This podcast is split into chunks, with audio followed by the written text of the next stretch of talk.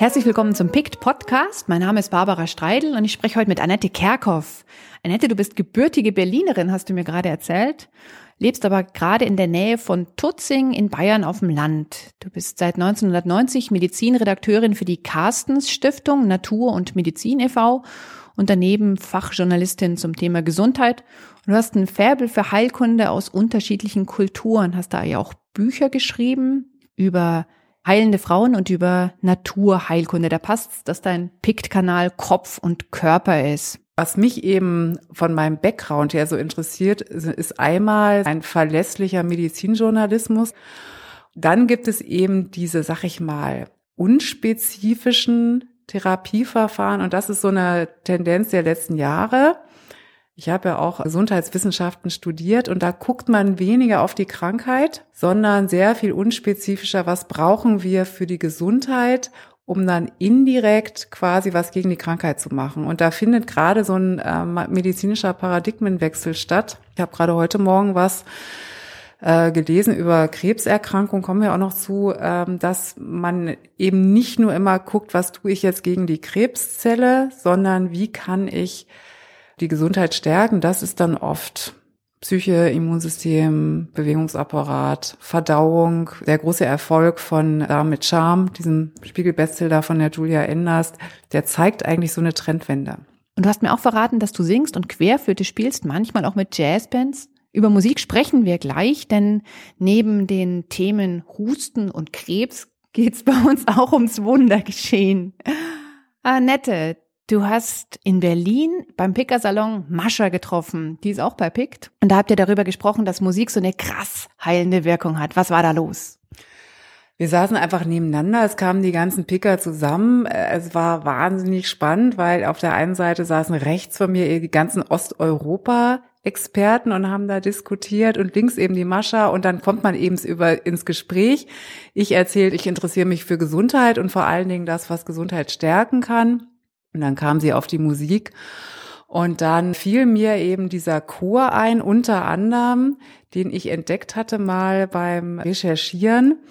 Und man weiß ja schon, dass, dass das Singen sozusagen eine positive Auswirkung hat durch viele verschiedene mm, Effekte. Es fängt ja mit dem Atmen und gerade Sitzen an und soziale Komponente und dieser Chor, über den ich dann, den ich dann sozusagen ausgegraben, ausgepickt habe, das war ja kein Artikel, wie das ja auch sein kann bei PICT, sondern eben eine Initiative. Der hat mich besonders beeindruckt, weil das eben ein Obdachlosenchor ist in Berlin. Erzähl ein bisschen mehr von diesem Obdachlosenchor. Die singen natürlich zusammen. Dieser Chorleiter ist ein Konzertpianist und der ist einfach über die Straßen Berlins gezogen und hat gesagt, habt ihr Lust, einen Chor zu machen? Und dann heißt es natürlich, sich auch regelmäßig treffen und auch was weiß ich, Texte lernen. Und wie ist es denn mit der Musik? Also die Musiktherapie gibt's ja schon ganz lang.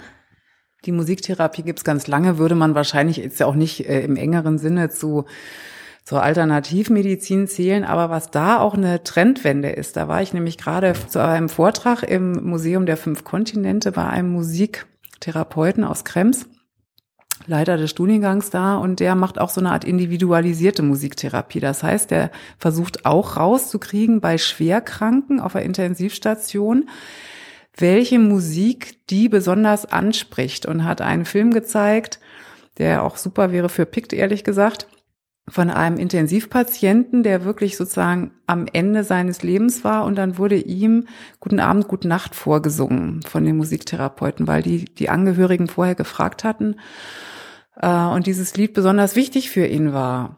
Und er fing an, er machte plötzlich die Augen auf, der sang das mit und ich habe das bei meinem eigenen Vater erlebt, der ähm, manchmal etwas verwirrt ist mit dem Kurzzeitgedächtnis, aber jetzt Weihnachten, diese ganzen alten Weihnachtslieder und vor allen Dingen die, die wir eben immer gerne gesungen haben, die hat er also wie eine Eins mitgesungen.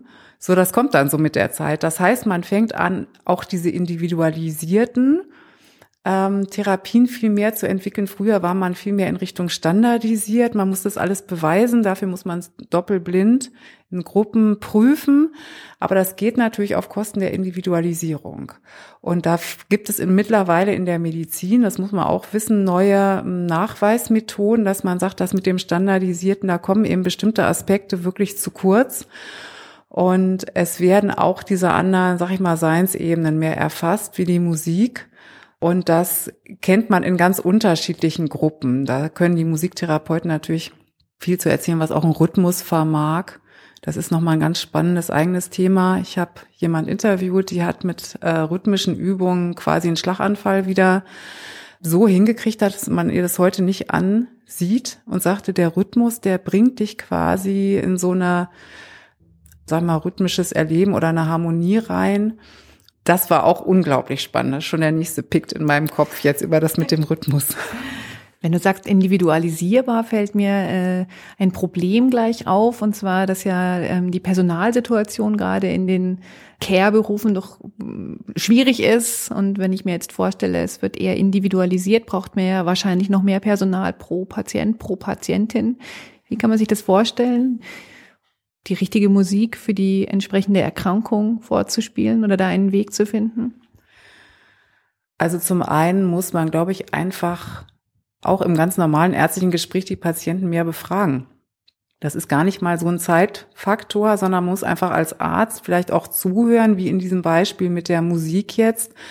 Oder auch, äh, ich kenne auch viele Ärzte, die sagen, wenn sie die Patienten genau befragen, was eigentlich mit ihnen los ist und wo ihnen nur was wehtut und ob was besser oder schlechter wird, dass das einfach ein guter Beitrag ist zu auch einer äh, Therapie, so dass in moderne Ärzte oder viele haben auch oft ein anderes Selbstverständnis. Also ich kenne sozusagen integrativ arbeitende Onkologen jetzt zum Beispiel, die sehen sich auch mehr als Partner im Entscheidungsfindungsprozess, denn Entscheidungen sind gerade bei chronischen Erkrankungen wirklich schwierig. Man hat die Hoffnung darauf, dass Therapien anschlagen, man hat Nebenwirkungen, man hat Vorerkrankungen, man hat eine persönliche Lebenssituation und da wandelt sich das etwas, dass das mehr im Dialog gemacht wird. Ansonsten muss man natürlich sagen, wenn diese gesundheitsfördernden Faktoren, das fängt ja schon mit Kindern an, wenn das mehr berücksichtigt wäre, und das ist natürlich eine politische Frage. Also, dass man nicht wartet, bis Kinder, was die Epidemie des 21. Jahrhunderts sein wird, übergewichtig sind. Wenn man da mehr, sag ich mal, Ressourcen reinbuttert, dann hat man hinterher nicht die Probleme, die wieder in Spur zu bringen. Aber das ist ganz eindeutig eine äh, gesellschafts- und gesundheitspolitische Frage. Was ist denn da deine Vision, um zu verhindern, dass die Kinder an Fettleibigkeit erkranken? Also ich habe viele Gesundheitsveranstaltungen in Schulen gemacht und es geht natürlich auf der einen Seite um die klassische Gesundheitsaufklärung, so wie die Bundeszentrale für gesundheitliche Aufklärung das macht, zu sagen, was sollte man alles tendenziell eher nicht machen oder wie sie das lange gemacht hat. Die hat dann, was weiß ich, Rauchen und sexuell übertragbare Krankheiten aufgeklärt. Aber eigentlich geht's mehr darum, für ähm, Verhalten, also sozusagen gute Gefühle zu erzeugen bei einem Verhalten, wo man hinterher sagt, das tut gut.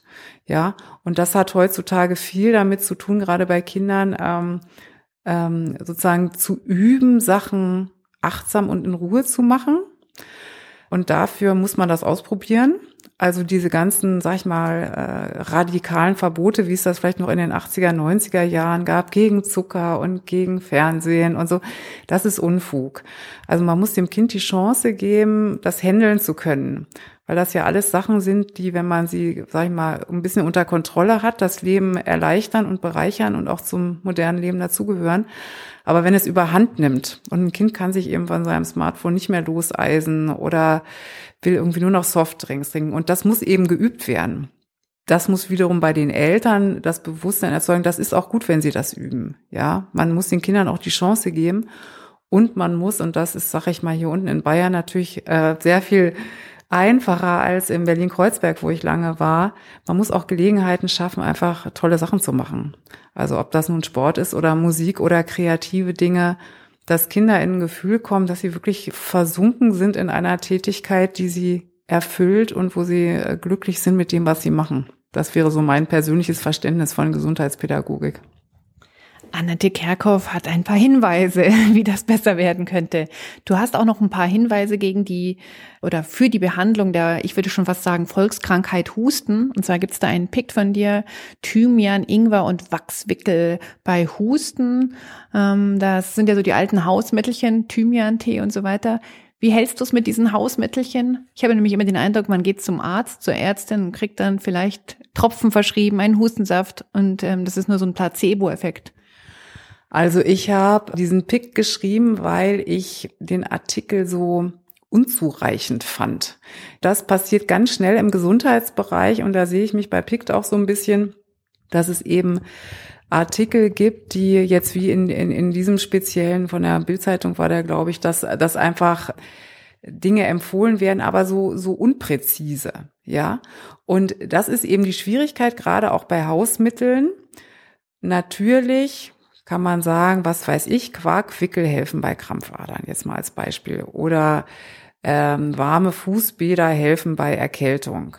Aber es gibt eben Dinge, die man beachten muss. Also man soll zum Beispiel keine heißen Fußbäder machen, jetzt alte Leute, wenn sie Krampfadern haben, als Beispiel. Oder man soll keinen Quarkwickel machen, wenn man nämlich Eiweißunverträglichkeit hat. Es gibt Hausmittel, die so eine Art Kosmetikeffekt haben, also geriebener Apfel bei Durchfall jetzt mal als Beispiel. Das macht nichts gegen den Krankheitserreger. Und ähm, da bin ich sozusagen sehr aktiv in, in ansonsten in meiner Tätigkeit diese Dinge, sag ich mal, für Zielgruppen aufzubereiten, dass man sagt, okay, wann macht das wirklich Sinn? Was kann man davon erwarten? Und wenn du jetzt sagst, ähm, man kriegt so einen kleinen pflanzlichen Hustensaft und irgendwie bringt das nichts, ne, dann muss man halt dann auch die Strategie wechseln, weil das oft so ein Wechselspiel ist zwischen dem der Maßnahme. In dem einen Fall reicht das aus, zusammen vielleicht noch mit ein paar anderen Sachen. In dem anderen Fall verschlechtert sich die Situation oder heilt nicht richtig aus. Und da muss man halt auch, da darf man überhaupt nicht an irgendwelche Dogmen glauben. Es kann auch sein, dass man sagt, der Thymian ist vielleicht schon die richtige Strategie, aber mit dem Tee, das bringt's einfach nicht. Wir müssen jetzt, was weiß ich, mal eine Stufe höher gehen und müssen mal pflanzliche Arzneimittel zum Einsatz bringen. Und das muss man äh, wissen. Und im Gesundheitsjournalismus finden wir gerade in der Ratgeberszene, wir finden wirklich unglaublich viele Bücher, die eigentlich, ich will nicht sagen fahrlässig sind, aber die viel zu hohe Erwartungen schüren und auch Probleme, sag ich mal, unter den Tisch äh, schlagen, kehren. kehren. Ähm, oder Probleme einfach einfach äh, verharmlosen, ja. Und die Leser sind dann oft, ähm, man versucht sozusagen auf der einen Seite eben die, die Eigenabwehr zu unterstützen. Das klappt nicht immer, aber in vielen Fällen ist es auch ein guter Baustein. Ähm, aber es gibt auch Situationen, wo man sagt, das reicht jetzt einfach nicht. Ich habe die Blasenentzündung seit drei Tagen, ich habe jetzt hier Cranberry und Wärmflasche und das volle Programm, aber es wird einfach nicht besser. Und das muss man auch als, sag ich mal, als ganzes Konzept sehen. Da darf man nicht sagen entweder oder. Also im Gegenteil, gerade bei äh, schweren Erkrankungen oder chronischen Erkrankungen sagt man natürlich gibt's vielleicht einen Blutdrucksenker, aber wenn man A sich vielleicht ein bisschen anders ernährt, dadurch ein bisschen abspeckt, ein bisschen Entspannungsübungen macht und vielleicht auch ähm, komplementärmedizinische Präparate dazu nimmt, dann kann man vielleicht die Dosis etwas reduzieren. Und da gibt's also viele Beispiele und da ärgert mich einfach und deswegen bin ich vor allen Dingen bei PICT auch mit eingestiegen, weil man ähm, da durch Unterlassen von Informationen ein falsches Bild erzeugt.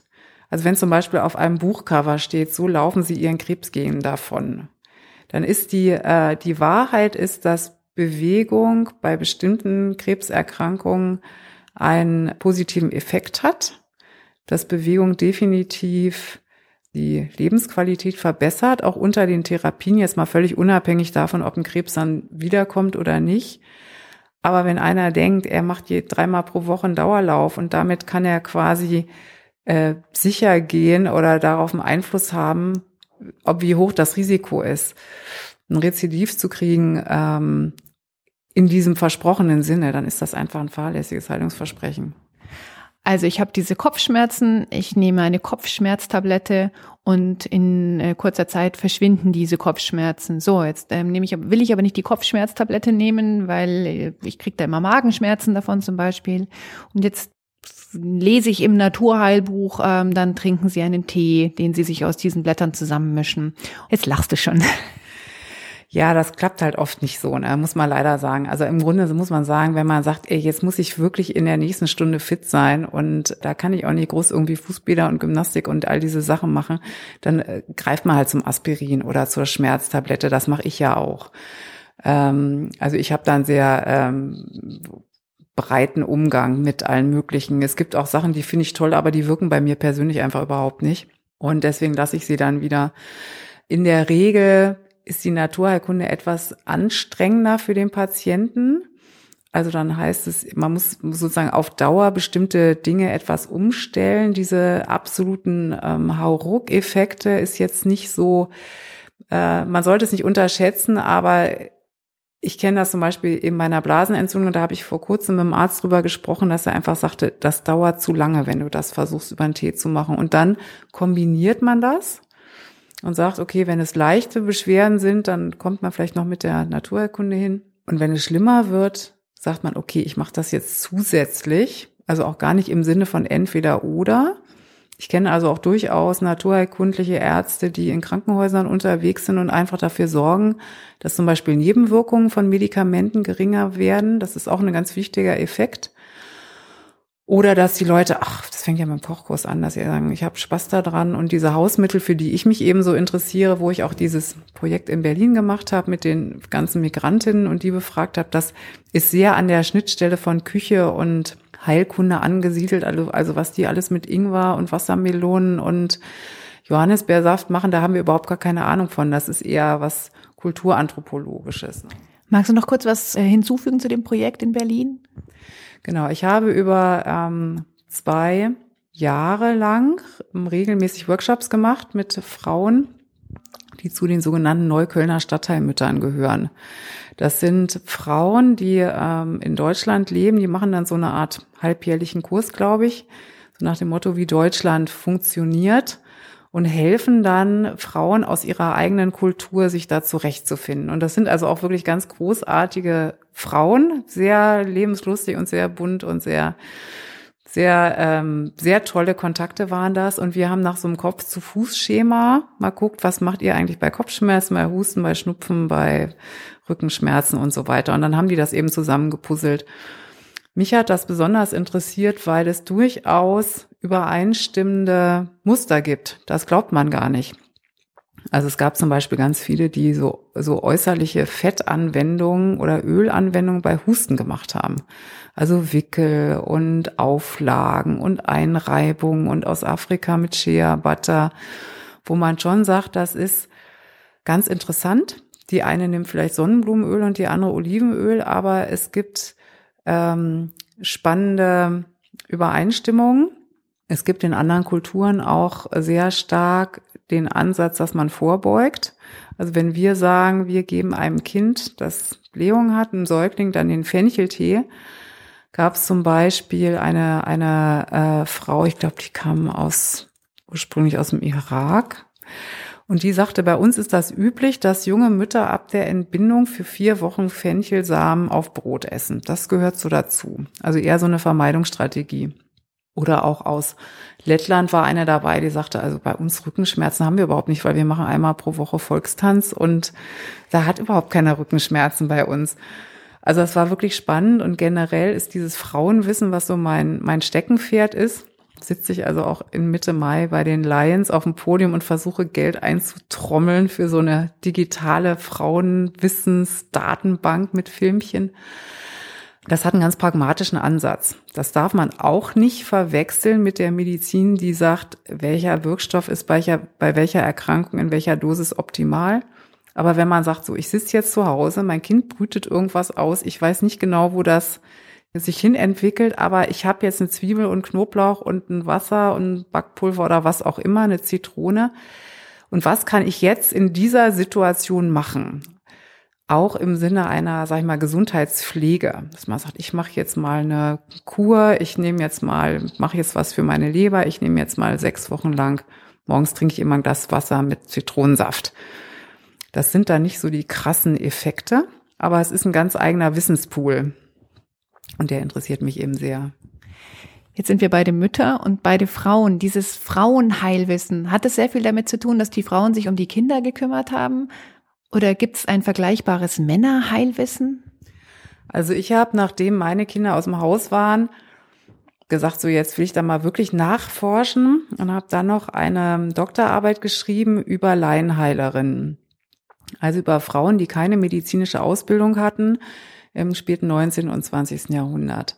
Und habe die zwar nicht in der Arbeit, aber dann hinterher auch mit den Männern verglichen. Und es war schon deutlich, dass die Frauen auf der einen Seite diesen pragmatischen Ansatz in ihren Schriften dokumentiert haben in der Zeit. Das ist ja heute auch ein bisschen anders. Aber in der Zeit hatten die eben diese traditionelle Frauenrolle und haben auch eher gefragt, was kann ich zu Hause tun? Also während, äh, was weiß ich, Sebastian Kneip eine Wasseranstalt, so eine Art Kuranstalt gegründet hat, was Frauen damals auch nicht möglich war, haben die Frauen eher geguckt und auch geschrieben, was kann ich in meinen eigenen vier Wänden machen. Und sie haben sich schon auch sehr viel mehr für die Frage der Kinder und auch dieser Gesundheitsstärkung interessiert. Also es gibt ganz bekannte Laienheilerinnen, die gesagt haben, ich habe Kinder, die sind ein bisschen blässlich, die sind nicht richtig krank, aber richtig gesund sind sie auch nicht und ich muss da was unternehmen. Das ist ja ein Wissen, was sozusagen nicht biologisch eingepflanzt ist. Also das haben wir leider jetzt nicht mit unseren Genen, auch nicht als Frauen, sondern das ist im Grunde, also so sehe ich das, kulturell an eine bestimmte Rolle geknüpft. Und wenn die sich immer mehr verändern wird, also angenommen, wir hätten irgendwann eine Zeit, wo ausschließlich die Männer auf Kinder aufpassen und sich auch darüber austauschen, weil da natürlich sehr viel auch mündlich weitergegeben wird, dann werden die die Experten sein. Aber bislang war es eben oft so, dass Frauen, also sozusagen von Frau zu Frau Wissen weitergegeben wurde, äh, man auch von der Erfahrung der Älteren profitiert hat und man sich diese kleinen Tipps untereinander einfach weitergegeben hat. Ähm, wie akzeptiert ist denn das Frauenheilerwissen, nee, das Frauenheilwissen, jetzt darf ich kein männliches Wort reinschmuggeln, im doch eher immer noch ein bisschen männlich dominierten Chefärzte ähm, ähm, Umfeld? Also man muss sagen, dass eigentlich in den 80er Jahren das anfing, dass überhaupt Naturheilkunde, Komplementärmedizin so ein bisschen erforscht wurde, eben auch vor allen Dingen mit dieser Stiftung, für die ich arbeite. Das fing dann an, sag ich mal, mit Arzneimitteln. Dann kam so peu à peu die chinesische Medizin dazu und auch so bestimmte manuelle Verfahren, also Physiotherapie, Osteopathie, solche Sachen. Diese Hausmittel, das sind natürlich die, die da am weitesten von weg sind, weil die viele Kriterien nicht erfüllen, die man einfach für eine wissenschaftliche Medizin braucht. Also wenn man sagt, ich will genau wissen, was irgendwo drin ist, ist die Vorstellung, einen Zwiebelwickel zu machen, das ist einfach, sage ich mal, zu unstandardisiert. Außerdem ist es natürlich total unpraktisch in der Klinik. Also es gibt so anthroposophischen Kliniken, die machen da viel in die Richtung oder bestimmte Fastenkliniken oder sowas. Aber in der Regel stehen die Schwestern ja nicht äh, in der Stationsküche und haken die Zwiebeln klein. Das, und dadurch wird es aber auch wenig erforscht. Jetzt wendet sich das Blatt gerade so ein bisschen und man sagt, hm, die Patienten, die sind alle so ein bisschen passiv geworden und haben so eine Erwartungshaltung. Und es wäre schon schön, wenn die was machen. Und es ist eigentlich zweitrangig, ob das nur eine rote Zwiebel ist oder eine Schalotte oder was auch immer man zu Hause hat. Hauptsache, die haben das Gefühl, sie können auch was selber machen, weil die Fürsorge und die Pause und die Zuwendung und dieses Gefühl, man kann selber aktiv werden, an sich äh, wünschenswerte Zustände sind. Wir müssen also gucken, dass die Sachen vor allen Dingen nicht schaden und dass sie nicht so in Eigenregie gemacht werden. Und es gibt ja einige Internetportale, so fragmutti.de und sowas, wo durchaus gute Tipps sind, aber was da zwangsläufig fehlt, ist eben genau diese Frage, was kann ich falsch machen? Da gibt's nämlich eine Menge. Man kann sich verbrennen, man kann irgendwelche Sachen pflücken und essen, die man einfach nicht essen sollte. Man spült nicht mehr die Augen mit Kamillentee und man äh, er macht bestimmte Dinge nicht, die Risiken haben, vor allen Dingen nicht bestimmte Zielgruppen. Da gibt es inzwischen eine Menge von Interaktionen dieser Hausmittel mit Medikamenten. Also gerade Senioren zum Beispiel müssen da echt so ein bisschen, äh, müssen besonders gut aufgeklärt werden.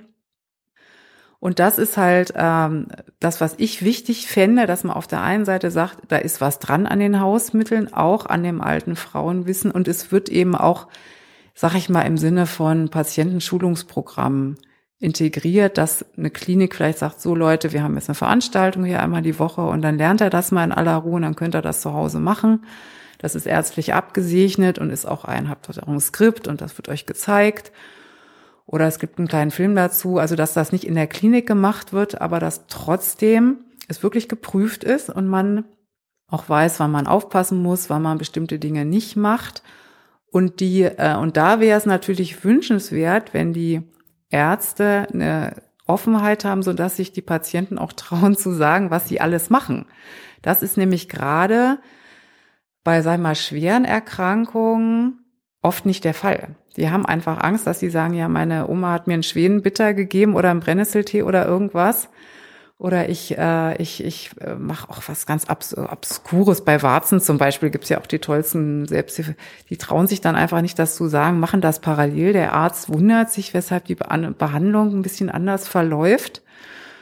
Und das wäre, äh, weil, weil, weil er sagt, komisch irgendwie, ich äh, habe ich jetzt gerade von einem Neurologen gehört, der hat dann so injiziert bei, äh, bei so Muskelverspannung. Und irgendwie brachte das immer alles nichts, bis er dann mitgekriegt hat, dass die sich immer so eine warme Packung auf die Schultern gelegt hat und damit dieses Betäubungsmittel quasi inaktiviert worden ist. Also mit anderen Worten, das ist ein relativ weites Feld. Es ist überhaupt nicht diese Frage entweder oder. Man kann bei jeder Erkrankung sagen, so wie, wie puzzeln wir das jetzt zusammen? Was macht da Sinn, auch vom Stellenwert her? Haben wir eine hochakute Phase, wo man sagt, wir brauchen jetzt Schulmedizin und wir können uns das nicht erlauben aber es wäre trotzdem gut, wenn man hinterher wieder ein bisschen aufbaut. Das ist also von Krankheit zu Krankheit unterschiedlich. Und dann gibt es natürlich gerade, ist das ein unglaublicher Markt. Also ich habe dann auch immer wieder so, was ist von dem und dem zu halten? Aloe Vera Saft bei Allergien oder Himalaya Salz bei so und so. Da kommt so ein bisschen Verbraucherschutz auch noch mit rein, weil natürlich im Gesundheitsmarkt den Leuten so wahnsinnig viel Geld aus der Tasche gezogen wird mit Versprechungen dass man schon auch mal sagen muss, macht das jetzt überhaupt Sinn? Gibt es eine Alternative? Ist es ein guter Anbieter? Gibt es irgendwelche Probleme? Weil dieses sozusagen, äh, wenn man ein, ein, ein singuläres Wissen vermittelt, also meinetwegen sagt, Zimt ist total gut bei Diabetes, jetzt meinetwegen als Beispiel. Stimmt auch, Zimt hat auch eine antidiabetische Wirkung. Aber wenn man zu viel Zimt zu sich nimmt, ist auch wieder schlecht. Ja, dann kommt dann wieder sogar das äh, Bundesministerium für, für Arzneimittelsicherheit oder wie das heißt und sagt, nee, nee, also Kinder sollen bloß nicht mehr als sechs Zimtsterne essen, weil da Kumarine drin sind, verdünnt das Blut und wenn die dann noch Markoman nehmen, also Senioren, ist auch wieder schwierig. Ist also schon ein bisschen so ein Glatteis. Und da sehe ich meine Aufgabe eben auch bei PICT, zu sagen, was ist von Strategien zu halten? Was sind vielleicht spannende Tipps? Äh, was sind auch Sachen, die man selber machen kann, die wenig kosten und die auch verlässlich sind. Es ist ein weites Feld, fällt mir da an der Stelle wirklich noch einmal ein. Vielen Dank, Annette Kerkhoff, für das Gespräch. Wir verlinken die ganzen Pics in den Show Notes dieses Podcasts, auch noch einen, wo es um Bewegung bei Krebserkrankungen geht. Da winkst du und möchtest noch was dazu sagen? Ja, einen letzten Satz. Also Bewegung bei Krebs ist nur ein Beispiel, dass man sagen muss, wir haben es ja vorhin schon ganz kurz angesprochen, dass wenn sozusagen alle Krebspatienten wüssten, dass sie mit einer regelmäßigen Bewegung, Ausdauer und Kraft wirklich einen echt guten Impact haben. Das ist das, das kostet nichts. Es ist, schneidet richtig gut ab unter den Therapien. Und auch das ist so ein Pick gewesen, wo ich dachte, ach, das ist schön, wenn das Leute lesen. Äh, das war ein, ein Link auf einen Artikel von einem Spezialisten, über den man normalerweise nicht stolpern würde, also vor allen Dingen nicht in der normalen Presse. Das war schon ziemlich rausgewühlt aus so einem Fachportal. Aber ich dachte, die Message ist einfach so großartig, dass der Alpenüberquerung macht und Fahrradtouren und was weiß ich, also auch so tolle Projekte. Das möchte ich gerne bei PICT einfach ein bisschen bekannt machen. Vielen Dank, Annette Kerkhoff, und wir freuen uns sehr, wenn ihr diesen Podcast an den richtigen Stellen wohlwollend bewertet.